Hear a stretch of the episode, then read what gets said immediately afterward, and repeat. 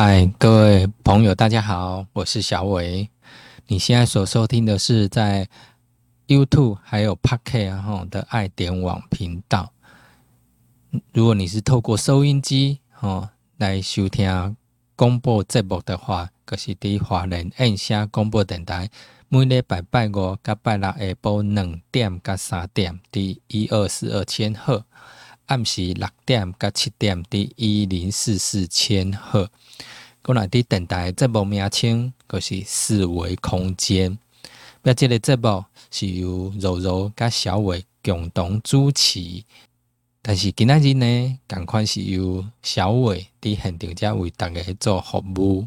欢迎继续收听清明年假的首日，四月二号上午九点二十八分。台铁四零八次泰鲁阁号，因为在北回线的清水隧道北口与滑落边坡的工程车碰撞出轨，然后造成多人死亡，还有多人轻重伤的重大事故，罹难者陆续后送到花莲市立殡仪馆，还有。众多的罹难者家属也纷纷在当天赶到花莲市立殡仪馆来指认，而花莲地检署也在花莲市立殡仪馆成立临时指挥所，指派多名检察官、书记官，还有犯罪被害人保护协会，然后协助罹难者家属进行指认，还有后续的相验，还有。讯问、制作笔录、开立死亡证明书，还有后续的大体美容等等。我们都知道，四月二号清明年假首日，花莲泰鲁阁号在清水隧道附近发生了出轨意外，是因为跟滑落边坡的工程车发生碰撞。那造成多人死亡，还有轻重伤。那这些罹难者的遗体也在当天陆续的挖掘，并且后送到花莲市立殡仪馆。而在当天呢，也很多的罹难者家属也纷纷赶到市立殡仪馆去做指认。地检署呢，也在。市立殡仪馆成立临时指挥所，由花莲地检署余秀端检察长担任总指挥，在现场指挥第一线办案。那他在这段期间，我相信在所有媒体上，大家也都看得到他的表现。那前几天也受到法务部长。蔡清祥的大力赞赏，肯定他身先士卒的精神还有表现。因为这起事件是大家众所瞩目的一个新闻，所以呢，大家也因此看到了于检察长的一个表现。因为柔柔跟小伟呢，我们也都在现场，在花莲市立殡仪馆。那做慰抚罹难者家属的服务工作，也因此有机会可以看到，哎，于检察长呢，他不仅是面对记者哦来做一个询问，还有解说，还有不管总统到殡仪馆来做慰问家属，那他也在现场做一个说明，但是呢，在不是面对摄影机前，只要罹难者家属可能对种种流程啊，或者说遗物啦，觉得后续的那个安排等等，那检察长也会跳到第一线去亲自对罹难者家属做说明。我想这也就是他亲民的地方啊，也是这一年来。嗯，不管在地检署还是现在在市立殡仪馆所观察到的于检察长，那也因为新闻的热度，所以在网友呢可能就搜寻到嗯相关的影片，那包括新闻记者、电视台也觉得说，哎，希望可以有其他与检察长的一些不同于在私立殡仪馆的一些受采访的画面，所以也征询呃爱点网这边，希望可以借用部分的画面。那以前呢？我们的影片是分成两集哦来做播出。那这次呢，就想说让大家更了解一下于检察长，所以把影片呢，我们把它做一个剪辑，然后放在今天的影片上面，然后让大家可以一次来了解于检察长。你好，我叫于秀丹，我是现任花莲地方检察署的检察长。我在今年的三月十三号才刚从连江地检署调任到花莲地检署。这里的不管是景致啦，或者是我们的工作环境，最重要的是我有一群很棒的工作伙伴。呃，其实我以前我对于海洋我是觉得有点恐惧的。为什么？因为我觉得啊，那个一望无垠的感觉让我不知边际在哪里，我会引起我某一种的心理的害怕，就好像。有时候我们会对于人生的未来会有感到一些不知道他的未来可能会发生什么样的事情。后来因为工作的关系，我调任到临江地检署啊，我们马祖呢就是连江地检署，那是一个四面都是海的地方，一个小岛，连江四乡五岛。那这四乡五岛呢？岛与岛之间都要靠着船来这个作为交通的工具，那所以我每天都必须要看海，我每天都要面临海，然后我开始去欣赏，哎，原来一望无垠也是一种美景。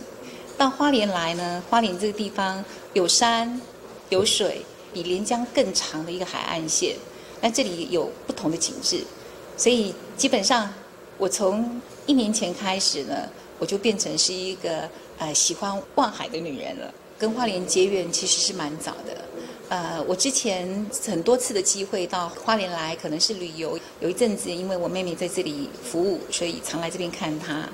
所以在花莲这里，我觉得处处都是美景。那除了大家耳熟能详的，像呃泰鲁阁国家公园，那还有一些步道。那其实像月梅啊这些地方，我都觉得那都是一个很棒的、很美的地方。呃，上任到现在呢，因为时间的关系，我还没有办法深入，也是因为疫情的关系，还没有深入的到各个地方去观看。目前都还在了解我的自己的工作环境的阶段。自己倒不觉得我是阿信哦，我觉得媒体朋友对我都非常的好。那像类似我这样子的状况的，呃，我觉得在我的周遭其实是比比皆是。我只是比较幸运。啊，一路上有很多的贵人，不管是我的长官、我的同才，那或者是呃我的朋友啊，还有我家人，一路上呢都有很多人在帮助我。那我觉得，其实媒体朋友之所以称呼我阿信，大概是着重在于说两方面：一个说从小的环境，那可能不是很好；再来可能身体状况。其实我最希望讲的是我在工作上的表现。那。在这些，我想不管在呃任何人在环境上或在职场上面，生理上或者心理上都有可能会面临到一些困境的，任何人都会有。那我只是比别人更幸运，身边的人给了我满满的温度，让我觉得很温暖。那可以让我有这个继续往前走的这样子的一个信念跟勇气。那我也带着，就是说我不要让这些。帮助我的人，这些看重我的人，让他们失望，这样的一个态度，我很努力的，不管是在我的生活上，或者是在我的工作上，但是我从来都不觉得我自己是阿信，因为我觉得其实我是很幸运的人。我曾经自己告诉自己，当我当上检察官之后，我就自己告诉自己说，有一天，我希望我是那个手心向下的人，因为。就像我刚才所讲的，其实以往呢一直都是手心向上的，那很多人不见得是熟识的人，大家都对我就是给我很多的关怀，我会觉得说别人这么帮我，所以我自己第一个先让我自己可以站起来。那不瞒你说，我会选择检察官这个工作，发挥公平正义，这个是我的一个理念。但是一开始呢，因为小时候资讯不是很发达，所接触到的赚钱的工作就是两种，一个呢是律师，一个是医生。在我那个很偏僻的穷乡僻壤里面，我得到的讯息是这样。那到后来，呃，我念完英语中补校的时候，那受到老师的影响。我觉得非常的想往法律的这个方向来进行。那最主要是我自己本身就是一个比较比较喜欢讲公平正义的人，但是我认为法律其实它是有温度的。那我也希望说，在这个过程当中，可以给呃当事人，不管是被告或者是被害人，都能够给他们相当的温度。是，所以在这样子一个理念之下。我就是一直鼓励我自己，就是往自己的那个目标前进。说实在的，我也没有太多的机会让我停顿下来，所以我确实是有比别人要来的。这过程当中，确实有可能就是比别人来的曲折一点、辛苦一点。但是基本上，呃，这个过程呢，我是很 enjoy。就我还蛮感谢老天爷给我这样一个。呃，一个历练的机会啊！您刚才说我在休学的那段时间，我还真做过不少事情啊。呃，在工厂里面当女工，我在菜市场里面卖菜卖了很久。呃，然后呢，呃，我也做了很多。当时候七零年代家庭级工厂，可能早上卖菜，下午呃去工厂，晚上回来可能再做一些手工。当时候一心一意就是只想不要让父母。呃，负担我太多的医疗费用，在那个年代。但是我现在回想起来，其实我很感谢，很感谢老天爷给我这样子的一个历程。为什么？因为也就是在那样子的一个机遇里面，我可以跟这些呃所谓社会可能比较基层的人跟他们相处。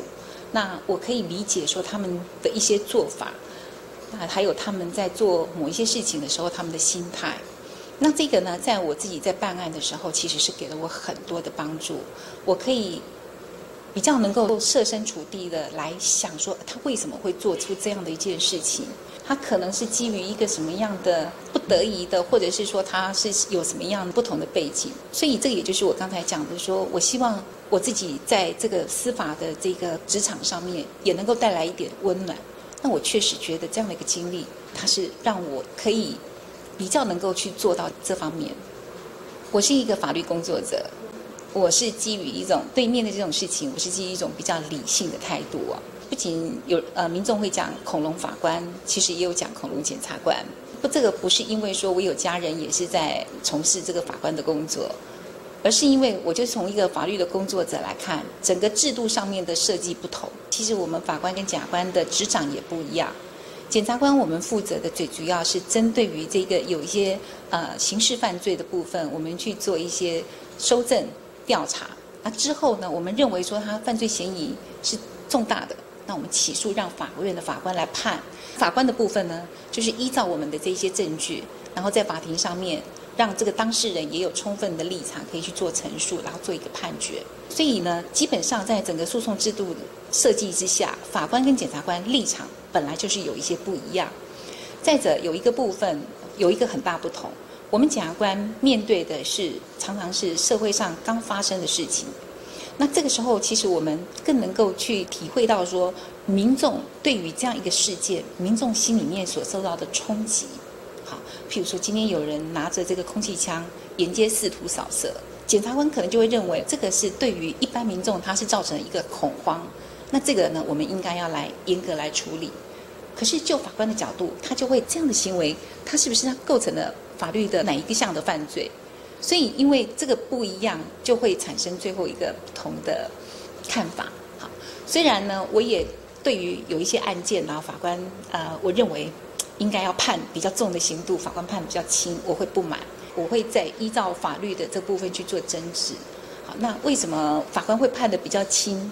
我自己的长期观察，有一点是比较重要的，就是我我自己的看法。我们很多的被害人，通常都是在检察官这里会出现。到法院法官开庭的时候，法官通常就只看到被告，被告他表现出他很有悔意，然后他深表呃这个抱歉，然后日后将会改过。大概看到的比较多的是这一面。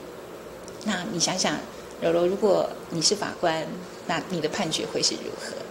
好，所以这个我觉得是整个制度上的使然。但是我仍然觉得，不管是法官也好，检察官也好，都应该要跳脱这一个整个舆论，然后呢，要本于自己的专业对案件来做判断。是站在第一线，对于刑事犯罪的案件，那我们在第一线里面，我们要负责去收集所有对被告刑事诉讼法上面所规定有利或不利的证据。但是呢，我常常讲一句话，其实检察官。也只是人，我们不是神。那我们在调查的，不管是在范围、时间上面，那这些都是有它的局限，有一些没有办法去突破的。譬如说，发生一件交通事故，那我想要知道这个交通事故它的始末。那现在也许有这个行车记录器，我可以还原。可是如果这个事故是发生在更早以前，我可能要调沿路的这些呃这个监视的画面。可是你过了一定的时间，我是没有办法看到的。那我所提到的这一个，我只是想表达一个，就是说，因为我是人，我不是神，那所以在处理的这个过程当中，查证的过程当中，我就必须要更谨慎、戒慎恐惧，因为如果我一个不小心，我可能就错放了一个人，可是更有可能我一个没有去注意到被对被告有利的，没有办法去调查这个部分的，然后就导致了影响到一个人他的可能是一辈子。因为对于任何一个当事人来讲，我想诉讼这件事情应该都是他一辈子最重要的事情。这个呢，我真的要感谢，第一个要感谢我的医生。我常常跟他讲说，我的健康就交给你了。其实医生最怕遇到这样的病人。第二个，其实我一直要求我自己，不要因为我的身体的状况影响到工作。认识我的人应该都知道，说我应该没有这样的状况发生。这中间当然会有一些冲突的地方啊，当然了，如果自己觉得不舒服，那就请假在家里睡觉了。我要很感谢我的先生，啊，我的家人，他其实就是我工作的，呃，我相信我说我的姐妹就像我的右脚一样，我走不动的时候，他就帮我走。我的先生在我没有力气的时候呢，他在后面支撑着我，摒除了其他的杂物。让我可以很专心的，就是说把我有的这些精力就放在我的工作上，是这样子平衡过来的。所以还是要感谢这些人，靠我一个人的力量是很有限的。但是这个过程当中，我也觉得毅力是一件很重要的事情。我记得我以前在办专案的时候，在北检办办专案的时候，几乎每次办完一个专案之后，就会开始咳嗽、发烧。然后两个礼拜，然后我就忍住，然后等到两个礼拜结束以后呢，这个专案也差不多办完了，然后就开始继续下一个 非常有 tempo 的去进行我的工作。但是在这个工作的过程当中，因为我获得的一些很多的回馈，这些回馈就是继续给我更多支撑的力量。部分真的是我人生当中，我觉得是一个最大的课题啊。因为工作的关系，我儿子是这么形容我的。他说：“妈妈，你是抛夫弃子。”啊，那为什么？因为在连江也好，或在花莲也好，我都不可能每个礼拜回家。现在花莲还近一点，可能还好。但是不管怎么样，就是在工作日是不太可能回去的。尤其是小孩子现在他正在面临要会考的时候，那其实小孩子是会有怨言的，他也会有压力的。这个部分。呃，还是要感谢我先生，哎，他帮我这一些都处理得很好，包括接送小孩，啊，也要感谢我的兄弟姐妹，他照顾我老母亲。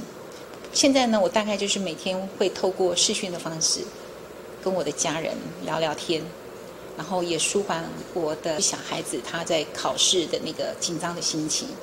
我们透过这样的方式互动，那假日的时候，我尽可能的陪他。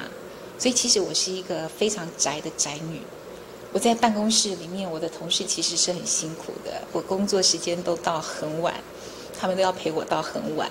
但是我一旦呃是休假的时候呢，我是几乎就是不出门，就在家里面陪小孩子，或者是回去陪妈妈。我自己对于家庭这个区块，其实我是怀着满满的歉意。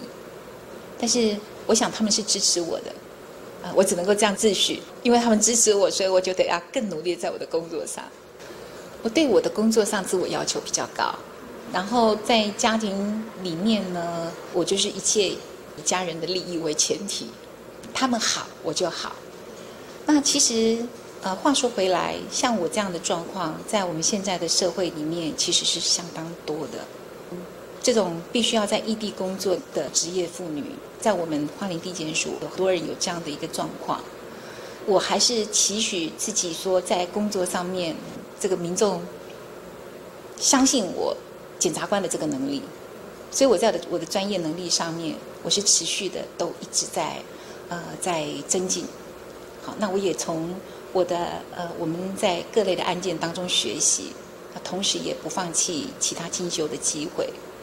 最终呢，我只是想要基于就是我自己对本身对于检察官这个工作的热爱。我常常说，嗯，很多人称我检察长，有些人称我检察官，有些人称我主任，其实我都说叫我检察官就好了，因为只有检察官这三个字是我永远的职志。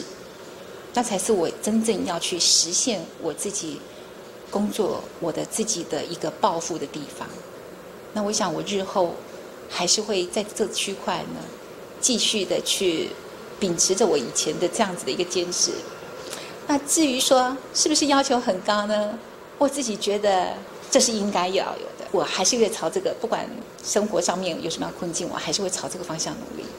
我觉得我自己，这一路上走来，得之于人者太多，失之于人者太少。